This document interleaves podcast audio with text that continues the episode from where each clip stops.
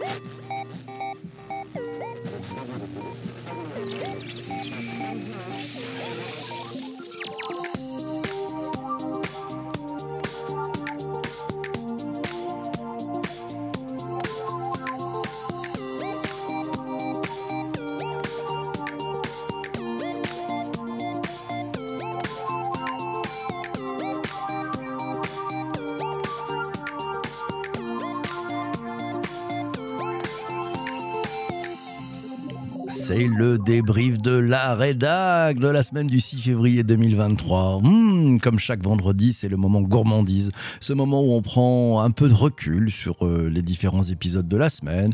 On se regarde un petit peu, tiens, qu'est-ce qu'on a appris, qu'est-ce qu'on a retenu, qu'est-ce qui nous a marqué, qu'est-ce qui nous a intéressé. C'est comme ça qu'on fait le vendredi. Et puis on le fait euh, bah, en collectif avec les participants qui sont en direct sur LinkedIn et sur twitch.tv slash bonjour PPC. On a aussi autour de nous au micro, bah, ouais, une membre de la Redac Room. Et puis aujourd'hui, on a la grande chance d'accueillir bah, justement un membre de la Redac Room, c'est notre amie Alice. Bonjour Alice. Coucou PPC, bonjour à tous. Ah bah, je suis ravi de t'entendre ce matin avec une voix incroyable. Merci à toi. on ne se moque pas. Euh, non, on ne se moque pas. Non, tout va bien. tu as, as, une très jolie voix.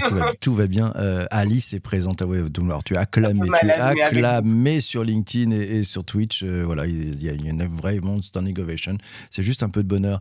On, fait un petit récap sur les, les épisodes de la semaine. Euh, il y en avait quatre, comme toujours, et le cinquième, c'est ce vendredi, quand on fait ce débrief.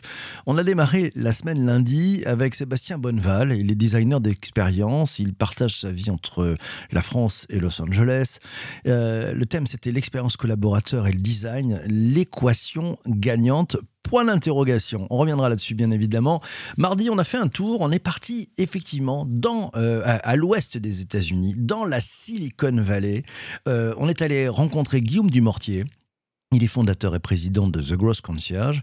C'est une agence de marketing digital. Et la question qu'on lui a posée, c'est quelles sont les nouvelles innovations que l'on peut attendre de la Silicon Valley? On reviendra là-dessus. Vous allez voir, c'est assez passionnant et c'est bien, bien, bien dans l'actualité. Mercredi, mercredi, on accueillait une, une co-autrice, ouais, une co-autrice d'un ouvrage qui s'appelle euh, Métaverse, enjeu des marques, communication débridée, liberté contrôlée. C'est paru aux éditions Kawa. Euh, L'invité, c'était Nathalie Euh, elle nous a parlé de métaverse, quels enjeux pour les marques et les communicants. Et puis euh, hier jeudi, nouvel épisode pour le Web 3 Café sur un thème passionnant, l'identité décentralisée et la blockchain Qu'est-ce que ça change dans le modèle? L'invité, Jacques-André Finch-Schlumberger, le directeur des opérations de Blockchain for Good. C'est une association qui a pour objectif principal de contribuer à la recherche en matière d'innovation numérique qui concourt à la réussite des objectifs de développement durable de l'ONU. Rien que ça, c'est pas mal, non? C'est pas mal. Alors, Alice, si tu en es d'accord, euh, je te propose peut-être, euh, et on a posé euh, une question aussi, et peut-être que toi tu nous écoutes, ben, quel est l'épisode préféré? Quel est ton épisode préféré C'est la question qu'on a posée aux participants qui sont en direct sur LinkedIn et Twitch. On verra tout à l'heure quelques éléments de réponse. Euh, je te propose qu'on démarre peut-être avec euh, l'épisode de lundi, expérience collaborateur et design, l'équation gagnante, point d'interrogation avec Sébastien Bonneval. Alice, qu'as-tu retenu de cet épisode? Alors, euh, tout d'abord, les quatre enjeux principaux du design sur l'expérience collaborateur, d'après lui, à savoir, un, améliorer la productivité, car oui, c'est terre à terre, mais c'est le but premier. Puis deux, la symétrie des attentions, et donc optimiser le design pour offrir un équilibre, une même qualité de service entre le client final et les collaborateurs. 3. La simplification des processus. Et 4. La RSE et plus globalement, comment améliorer les conditions de travail. Et certes, la RSE est tendance, on en parle, on s'y attache de plus en plus, mais passer de la théorie à la pratique, être engageant factuellement, c'est compliqué. D'ailleurs, j'ai pas compté le nombre d'occurrences des mots complexes et compliqués dans cet épisode, mais on a bien compris grâce à lui le challenge que cela peut être de, de plaire à tous les profils de salariés et tous les membres de la direction. Oui, c'est vrai. Sébastien a souvent dit c'est compliqué, c'est complexe, etc. Et, c'est passionnant parce qu'on se rend compte que son métier, en fait, c'est d'amener de la simplicité. Mais c'est pas si simple que ça d'amener de la simplicité. Ça demande beaucoup de travail. Il nous a aussi expliqué euh, partir de, la demande de la direction pour avoir déjà une hypothèse un, premier jet, et puis après écouter les collaborateurs pour faire évoluer en fait hein, cette, finalement cette hypothèse en fonction des, ressources, des retours. Et puis bah, il dit bah, tous ces acteurs, ils ont des usages, des besoins, des attentes différentes, et c'est là où c'est extrêmement complexe de, satisfaire tout le monde en effet. C'est clair, d'autant que même les protagonistes ne savent pas toujours par quel bout prendre le projet à la base.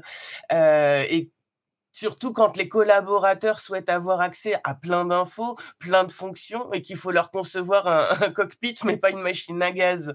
Donc le challenge, comme tu le dis, hein, c'est justement de rendre euh, le final intelligible et de, comme il nous l'a dit, de rester focus sur le job to be done.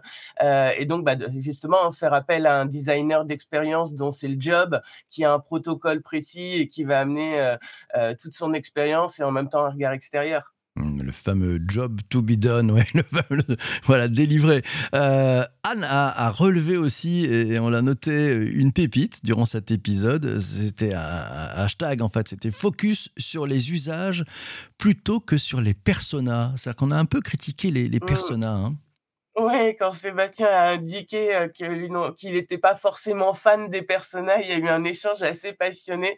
On est un, on est un peu nombreux à trouver que les personnages, bah, c'est des archétypes, donc c'est forcément limitant. Euh, donc pour pas que ça arrive, ce qu'il nous a dit, hein, c'est quand on design une expérience collaborateur, bah, voilà, c'est partir des usages que que l'on connaît. Euh, c'est d'ailleurs la principale différence avec le design client on les imagine. Euh, là, avec les collaborateurs, on le connaît. Donc, euh, puis après, il faut laisser le, designer révolutionner tout ça en douceur, hein, si possible, pour pas choquer ou du moins bloquer ceux qui peuvent appréhender le changement et les accompagner toujours faire euh, en douceur. Hein, c'est notre ami Christian qui dit ils ont pris plutôt cher les, les, les, personas pendant cet épisode. Et, Charles a, repéré aussi une pépite, et notamment la pépite, c'était l'anecdote sur les, écrans des vendeurs euh, de la Fnac qui ressemblait à, un Minitel et qui finalement mhm. est devenu un site de e-commerce et, ça facilite grandement la vie des collaborateurs dans, dans les magasins. Ouais, c'est pas mal. Merci, bien vu Charles euh, d'avoir noté effectivement effectivement cette très belle anecdote et ce, ce beau cas d'usage. Je, vous propose, ouais, c'est 3615 Fnac, nous, dit Christian qui est en grande forme ce matin. Euh, je vous propose qu'on passe peut-être à, l'épisode de, mardi. Euh, mardi, euh, l'invité c'était Guillaume Dumortier, fondateur, président de The Gross Concierge. Il est basé dans la Silicon Valley. Le thème c'était quelles nouvelles innovations attendre de la Silicon Valley? Alice, Qu'est-ce que tu as pensé de cet épisode? Bah, je t'avoue qu'après deux épisodes récents sur les innovations euh, repérées aux US, quand on avait fait quand il y avait eu les deux débriefs euh, du CES, je me demandais si un épisode spécial Silicon Valley, ça allait apporter des, nouveautés. Alors, outre le regard de notre invité, mais j'ai pas été déçu. Ouais, c'est vrai qu'on on, s'est posé la question hein, en conf de rédac en disant bon, est-ce qu'on n'en fait pas un petit peu trop sur toutes ces innovations sur les, sur les US Et puis, ben oui, tu le dis, hein, t'as pas été déçu. Ben moi, j'ai pas été déçu non plus. Bon, globalement, tu as retenu quoi? Ce que nous a dit Guillaume Dumortier ben, je dirais déjà sa, liste des principales tendances qu'il remarque depuis la Silicon Valley.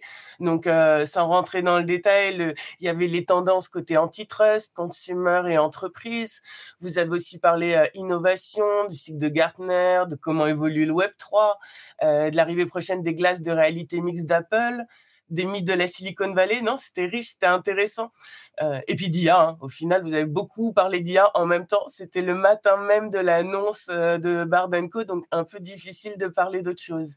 Ouais, c'est vrai que grosse, grosse semaine, grosse semaine avec pas mal d'annonces. Hein. Euh, ChatGPT fait des émules, fait des petits, fait des, des, des, personnes qui disent non, on va pas leur laisser le gâteau entièrement. on le voit, l'IA est au cœur de toute l'actu tech, et puis ça passe même dans l'actu grand public. C'est-à-dire que, enfin, je pense qu'il fallait vraiment être sur la planète Mars pour ne pas entendre parler de chat GPT, on le trouve sur tout, dans tout, tout, grand public, etc. Donc ça veut dire qu'on est en train de mettre euh, peut-être de l'intelligence artificielle avec une, une expérience utilisateur ultra simple dans les mains de tout le monde.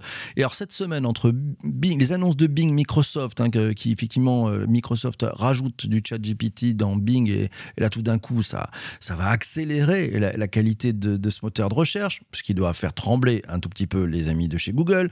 Bah, ils en profitent pour lancer Bard. Ouais, Bard, c'est leur système d'intelligence artificielle euh, qui est pour l'instant un peu, un peu limité à une version un peu privée. Mais ça, c'est parce qu'ils veulent tester, éprouver et, et peut-être pas se prendre un, un backlash si jamais on, les gens disent ouais, c'est un peu moins bien, etc. Alors que ça sera sûrement mieux. Et puis les autres. Mais on n'a pas parlé que d'IA. Et, tu m'as dit qu'il y a un autre sujet qui t'a interpellé dans cet épisode de mardi. Oui, la, la, question de, de l'inclusion, de, de, de l'accessibilité, qui est très prise euh, au sérieux et sur laquelle les US ont visiblement une bonne longueur d'avance. Euh, Guillaume Dumartin nous a donné des exemples concrets, aussi bien euh, sur les prises en main des PC, des mobiles qui ont des parcours adaptés aux différents handicaps, ou IRL, où les, les enseignes font très attention à ce que les règles soient bien respectées. Bon, après, ton invité nous a dit que le côté assez procédurier des Américains invite fortement les enseignes à être bien aux normes, voire à prendre les devants. Mais même si c'est pas pour les bonnes raisons, ils agissent. Donc les Français continuent à être à leur effrondeur. Ça montre que ça marche. Ouais, c'est les Français ne changeront pas. Euh, des choses à retenir aussi hein, pendant cette, euh, cet épisode. Une, très très bonne question de, de, l'invité hein, sur euh, euh, qui a posé la question aux participants. Donc, quels sont selon vous les, les, mythes de la Silicon Valley? Et ça, c'était très intéressant parce que ça permet aussi de, de bien comprendre les, les, les tendances. Donc, bien vu, effectivement, Charles, d'avoir aussi retenu, retenu ça. bon, allez, on, peut le dire, on a repris rendez-vous avec Guillaume Dumortier. Ouais, on a repris rendez-vous, mais ça sera pas pour un épisode de Digital pour tous, ça sera pour euh, un, épisode de MGMT, Management Nouvelle Génération. Et, et le thème qu'on a choisi, ce sera lundi 27 mars, qu'on fera l'enregistrement en direct, c'est manager à la façon de la Silicon Valley ça marche comment? Je pense qu'on va aller regarder un tout petit peu comment ils font les choses, pour le meilleur et pour le pire, peut-être, on verra. voilà. Euh, tiens, c'est notre ami Belfegor qui est, sur, euh, qui est sur Twitch qui nous dit plein d'annonces d'intelligence artificielle cette semaine. Il manque peut-être une intelligence artificielle. Bonjour PPC, merci beaucoup. Mais on a déjà l'intelligence collective, donc pas besoin de l'artificiel. Ah, c'est vrai ça. Est-ce que l'intelligence collective serait pas plus forte que l'intelligence artificielle? Vous avez deux heures, c'est passionnant.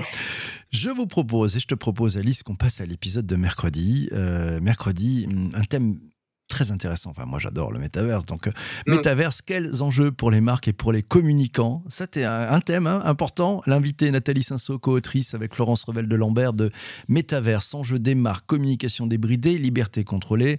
C'est paru chez Kawa. Euh, il y a des choses qui t'ont particulièrement interpellé, Alice? Oui, je dirais deux points particulièrement.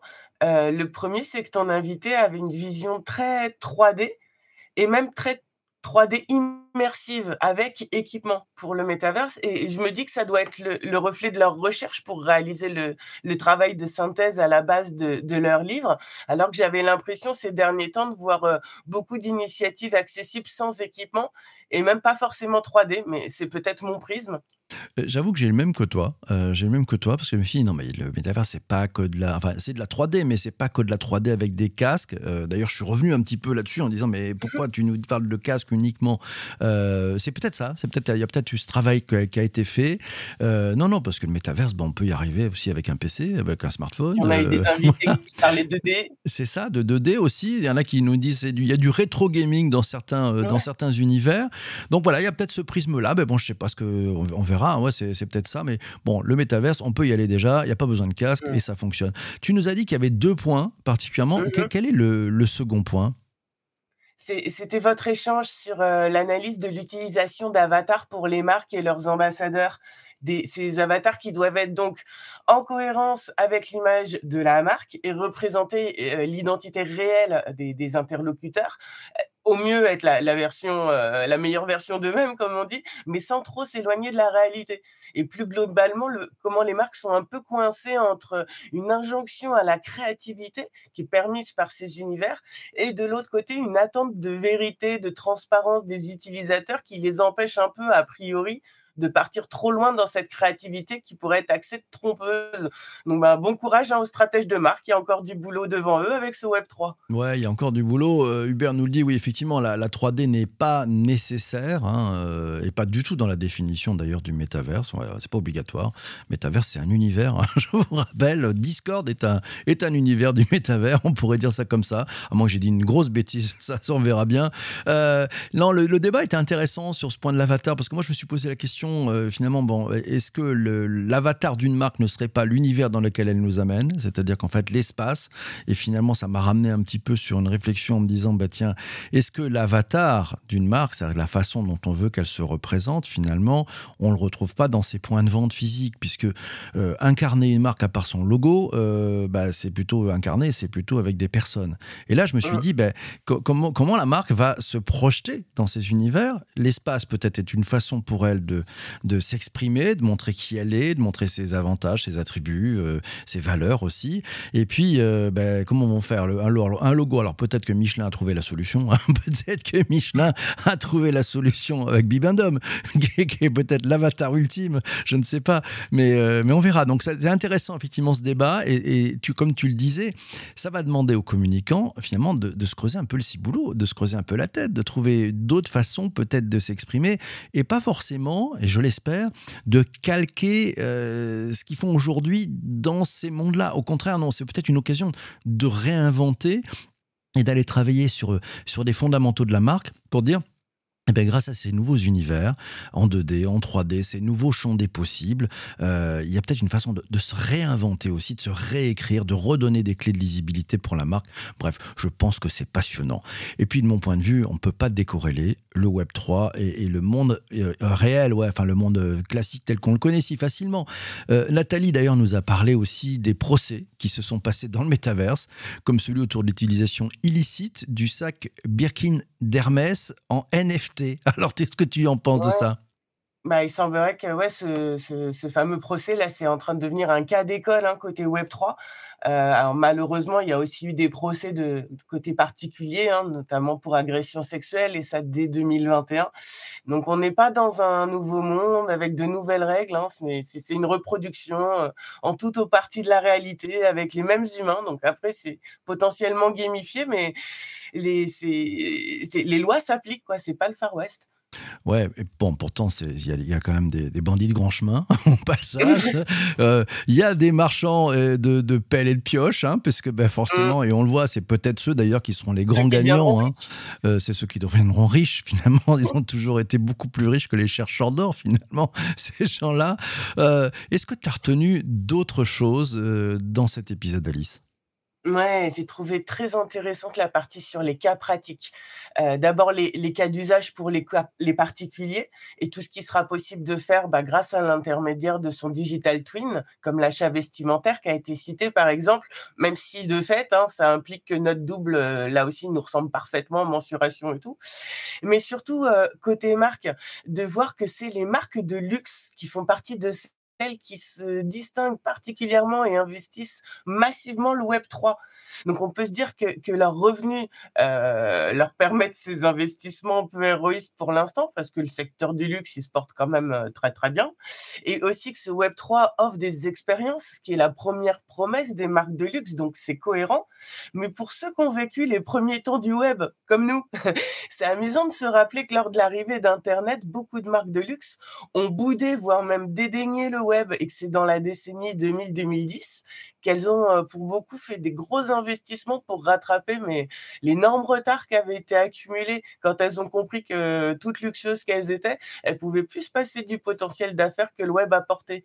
Donc euh, visiblement la leçon a été bien retenue. Oui, ils l'ont bien retenu. Et puis, euh, c'est probablement aussi lié au fait qu'il y a quand même euh, un, énorme encombrement euh, publicitaire. Hein. Enfin, on prend n'importe quel magazine où il y a des marques de luxe, bah, c'est quand même, on se demande si on n'achète pas finalement des pages de pub avec à l'intérieur quelques articles. c'est très encombré, donc probablement que ça leur permet de trouver aussi un nouveau territoire d'expression.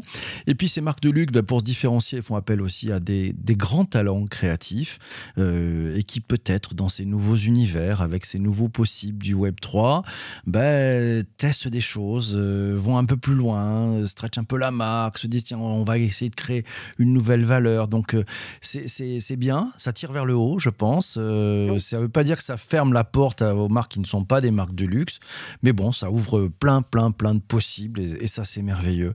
Ce qui me permet de faire une transition presque toute trouvée pour euh, l'épisode de jeudi. Euh, l'épisode de jeudi qui est, plutôt euh, ouais, plébiscité. Hein. C'est, Hubert qui dit Ouais, moi, c'est, vraiment l'ID décentralisé qui m'a vraiment le plus intéressé cette semaine comme, comme épisode. on, a, on a Charles aussi qui, qui nous dit que bah, c'est l'identité décentralisée. il le voit comme peut-être une double rupture. On reprend le contrôle de nos données, le modèle économique des GAFA qui va basculer dans le Web 3. On en parle avec Alice. voilà. Donc l'invité, c'était Jacques-André Finch-Lomberger.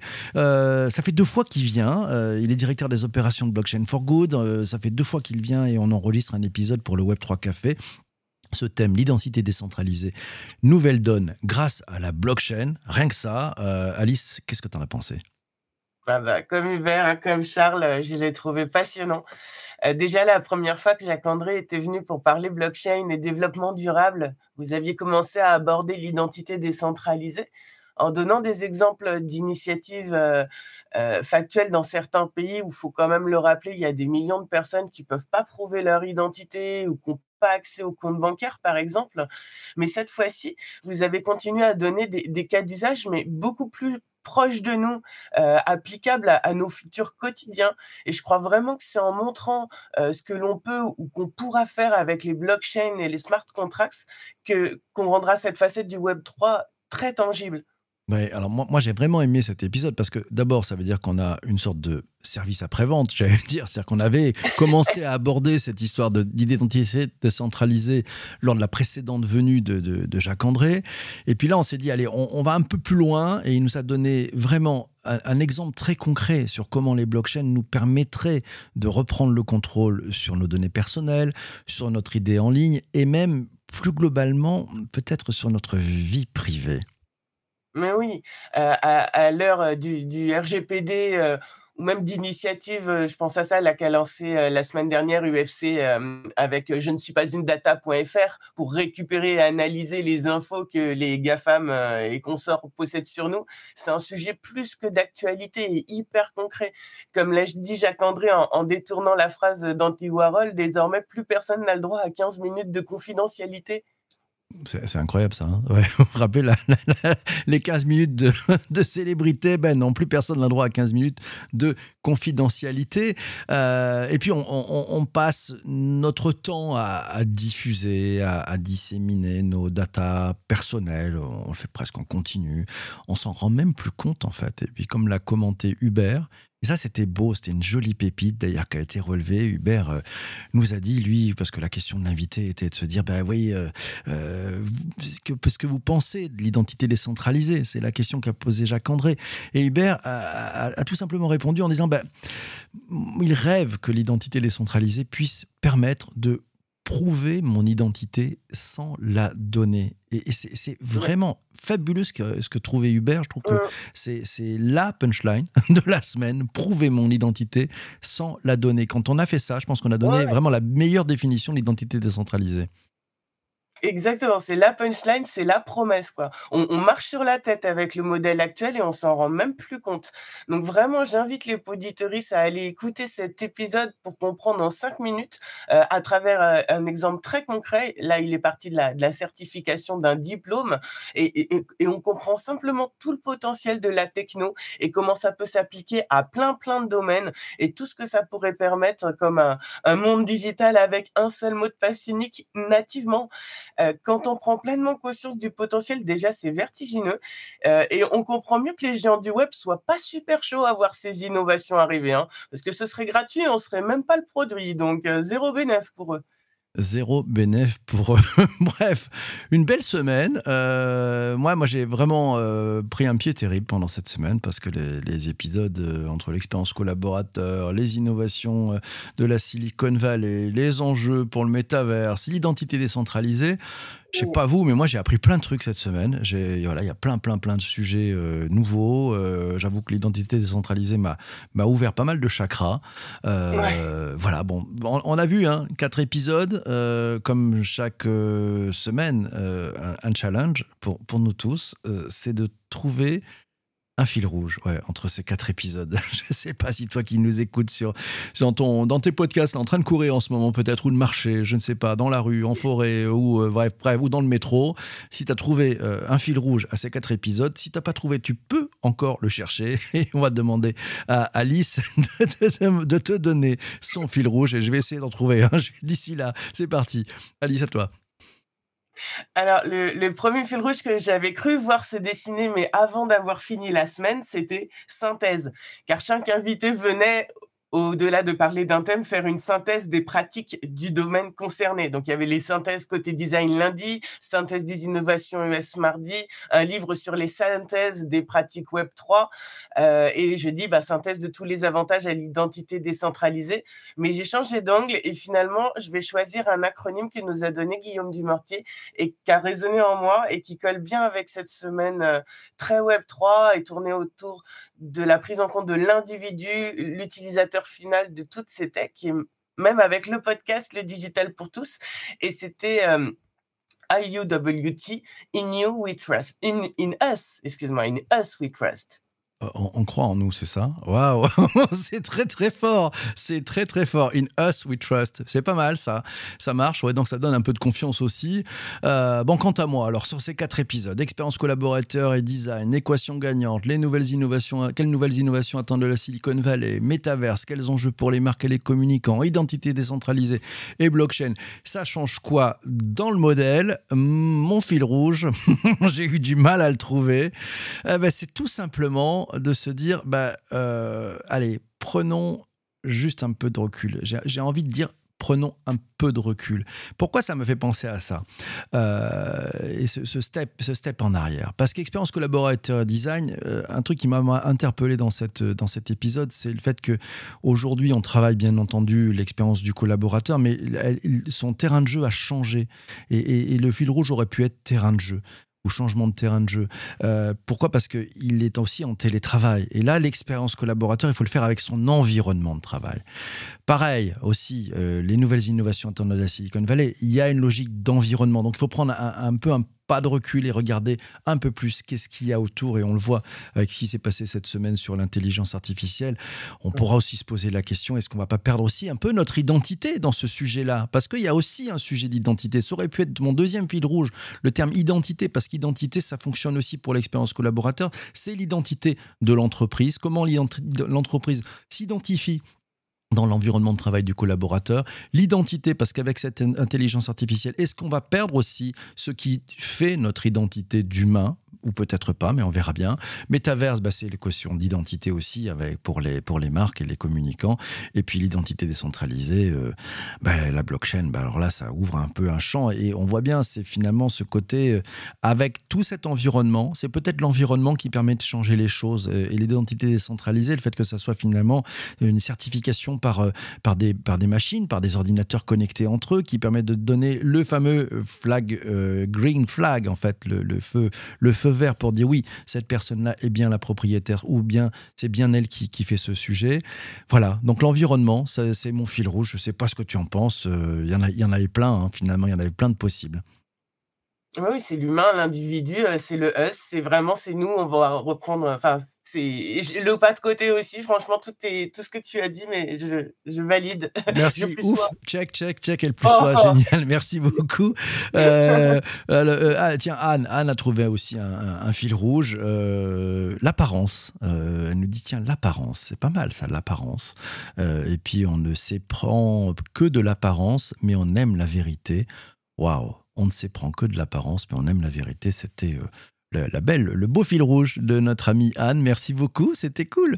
Alors, mes amis, merci d'avoir été euh, présents, mais ne partez pas tout de suite, vous qui écoutez euh, ce podcast, parce que je vais vous donner quand même le, programme de la semaine à venir. Eh oui, ça tombe bien. Euh, on va démarrer lundi, lundi avec un invité, c'est le directeur de l'innovation du PMU. il s'appelle Constantin Garot. On va parler du Web 3 et des grandes entreprises. Quelle approches, quel type d'approche, comment on s'y prend? Ça tombe bien, lui de son côté, il vient de lancer Stables. C'est un tout nouveau jeu virtuel qui est fondé sur l'acquisition et l'échange de NFT à l'effigie de chevaux de course. Voilà, donc il est, passé, il s'est jeté dans la piscine. Il vous expliquer quelles sont les, les approches et les questions qu'on peut se poser quand on est dans une grande entreprise et qu'on veut passer au Web3. Bien évidemment, c'est un épisode qui sera euh, disponible ensuite sur le podcast Le Web3 Café. Mardi matin, mardi matin, euh, euh, j'aurai le grand plaisir d'accueillir euh, Gabrielle Hurtel. Euh, ouais, c'est la, fondatrice et la présidente d'une entreprise qui s'appelle Lily and Jude. C'est une marque qui distribue des vêtements de bébé éco-responsables en location et en e-commerce. Et le sujet, ça sera pour le podcast Le Digital pour tous. Le sujet, c'est louer des vêtements reconditionnés. Ça change quoi dans le modèle hein? Est-ce que vous êtes prêt à, louer des vêtements reconditionnés En plus pour des bébés? Waouh, on va parler du sujet, c'est un beau sujet. Mercredi, mercredi, on cap sur le management nouvelle génération pour le podcast MGMT, Management Nouvelle Génération. On va parler de l'innovation relationnelle côté DRH. L'invité, Céline Cussac, fondatrice et dirigeante de A Little Big Dream. C'est une agence qui est spécialisée en innovation relationnelle et, et qui accompagne les entreprises à, réenchanter la relation avec leurs collaborateurs. Hmm, ça promet d'être passionnant. Et puis, euh, et puis on aura euh, euh, jeudi, jeudi un épisode pour le Digital pour tous, pour le podcast, le Digital pour tous que tu écoutes toi en ce moment ici. on va parler des mécanismes de l'influence digitale. L'invité Aurélie Fiou, directrice de l'influence et de la communication chez Cision France. Elle est aussi auteure du livre blanc qui s'appelle L'influence digitale par celles et ceux qui la font. Ça tombe bien. Et puis, bien évidemment, débrief de la rédac le vendredi. Ah oui, avec tous les participants en direct. Et à mes côtés, il y aura le fabuleux Christian Bellala. Il sera avec nous. C'est vendredi 17 février à 7h20 en direct sur euh, twitch.tv slash bonjour PPC et aussi sur LinkedIn. Voilà, c'était le programme de la semaine. Euh, Alice, quand euh, tu as tout eu là, est-ce qu'il y a, un, un, thème qui, te, qui t'a le plus interpellé parmi toute cette richesse qui s'annonce pour cette semaine? Tu sais que j'aime pas choisir, mais bon, aller faire, euh, je vais dire, un, intérêt peut-être supplémentaire encore sur euh, l'influence digitale sur l'épisode de jeudi. D'accord. Bah, écoute, euh, voilà. Bah, toi, tu as, peut-être choisi, toi qui écoutes. Alors, donc, il y a trois podcasts sur lesquels il faut que tu t'abonnes. Le digital pour tous. Voilà. Tu es, normalement, si tu écoutes, tu es abonné. J'espère. Sinon, tu peux. Il y a un bouton pour ça. Sinon, autre podcast, le Web3 Café. Le Web3 Café. Et puis euh, le podcast pour le management, ça s'appelle MGMT, Management Nouvelle Génération. Voilà, donc c'est bien, c'est pas mal. J'espère que tout va bien. Je te souhaite une, un super week-end. Euh, voilà, profites-en bien. C'est comme ça si tu nous écoutes euh, durant le week-end. Et sinon, bah, c'est rendez-vous pour, pour un prochain épisode très vite. D'ici là, porte-toi bien et surtout, surtout, surtout, fais-toi plaisir. Ciao, ciao, ciao.